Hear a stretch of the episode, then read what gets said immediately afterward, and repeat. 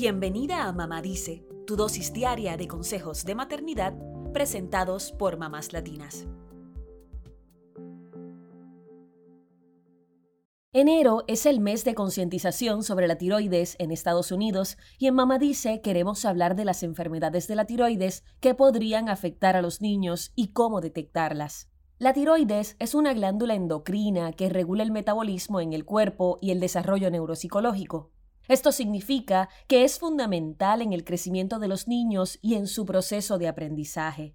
La glándula tiroides tiene forma de mariposa y está ubicada en el cuello, sobre la clavícula. Regula el estado de ánimo, el peso y los niveles de energía físicos y mentales, y su funcionamiento suele estar determinado por factores genéticos. Existen distintas enfermedades de la tiroides, pero hoy discutiremos dos de las principales, el hipertiroidismo y el hipotiroidismo. El hipertiroidismo es un desorden en el que la glándula tiroides produce más hormona tiroidea de lo que el cuerpo necesita. Esto hace que el tamaño de la glándula aumente, proceso que se conoce como bocio. El hipertiroidismo es poco frecuente en niños, pero puede ser mortal. La enfermedad de Graves, un trastorno autoinmunitario que daña la glándula tiroides, es la causa más común de hipertiroidismo. Si una mujer embarazada padece de la enfermedad de Graves y no se trata, es posible que esto afecte tanto al feto como a la futura mamá. Esta enfermedad puede provocar preeclampsia, parto prematuro, desprendimiento prematuro de la placenta, aborto espontáneo o insuficiencia cardíaca. En el caso del bebé, puede provocar un ritmo cardíaco acelerado, bajo peso al nacer, muerte fetal, defectos de nacimiento y problemas de tiroides. Si la madre está bajo tratamiento, es posible que el bebé elimine la enfermedad y se recupere durante los primeros seis meses de nacido. La ictericia o piel amarilla es uno de los síntomas que indican que un bebé recién nacido podría tener problemas de hipertiroidismo. En el caso de niños y adolescentes, algunos síntomas de hipertiroidismo son Número 1. Retraso en el crecimiento de los huesos y dientes. Número 2. Dificultades de aprendizaje y bajo rendimiento escolar. Número 3. Retraso para alcanzar la pubertad. Número 4. Falta de sueño, inquietud e irritabilidad en cualquier etapa de desarrollo del niño. Esto se debe a que la tiroides controla el latido cardíaco y la temperatura corporal, por lo que si estos no están controlados, tu pequeño se acelera y es posible que hasta sienta taquicardia. Podría incluso mostrarse hiperactivo. Número 5. Pérdida de peso a pesar de tener un apetito normal o incluso comer en exceso.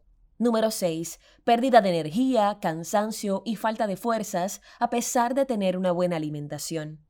Número 7. Problemas de ansiedad. Esto se debe a que el exceso de la hormona tiroidea puede provocar nerviosismo e hipersensibilidad, lo cual hace que tu niño esté en un estado alterado continuamente. El tratamiento para el hipertiroidismo consiste en reducir la producción del exceso de hormonas tiroideas. Para normalizar los niveles de esta hormona, los médicos endocrinólogos utilizan medicación, yodo radioactivo y cirugía. Otro de los desórdenes más comunes de la tiroides es el hipotiroidismo, que ocurre cuando la glándula tiroidea no fabrica suficiente cantidad de hormonas. Este desorden genético hace que la glándula tiroidea del bebé no se forme correctamente cuando esté en el vientre de mamá, por lo que no genera hormonas suficientes. Algunos síntomas de hipotiroidismo en los bebés incluyen estreñimiento, lengua grande o hinchada, tono muscular escaso, hinchazón alrededor de los ojos, piel fría y pálida, crecimiento lento, ictericia o piel amarilla y abdomen grande con el ombligo salido.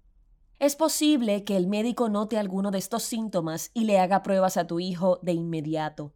Cabe destacar que las niñas son más propensas a padecer de hipotiroidismo que los niños y que este desorden debe tratarse con medicamentos de por vida. El hipotiroidismo también puede desarrollarse en la infancia o en la adolescencia, y quienes tienen mayor riesgo de desarrollarlo son los niños con síndrome de Down, niños con diabetes tipo 1 o los que han recibido radioterapia para tratamientos contra el cáncer. También puede causar hipotiroidismo, la enfermedad de tiroiditis de Hashimoto, la insuficiencia de yodo y el uso de ciertos medicamentos. Si notas alguno de los síntomas mencionados en tus hijos, acude a un especialista para que le hagan los estudios pertinentes y descartes los problemas de la tiroides. Recuerda que es una glándula fundamental para el desarrollo y el crecimiento, por lo que un tratamiento ayudará a que tu hijo crezca saludable. Eso es todo por hoy. Acompáñanos mañana con más consejitos aquí en Mamá Dice y síguenos en mamáslatinas.com, Mamás Latinas en Instagram y Facebook y Mamás Latinas USA en Twitter.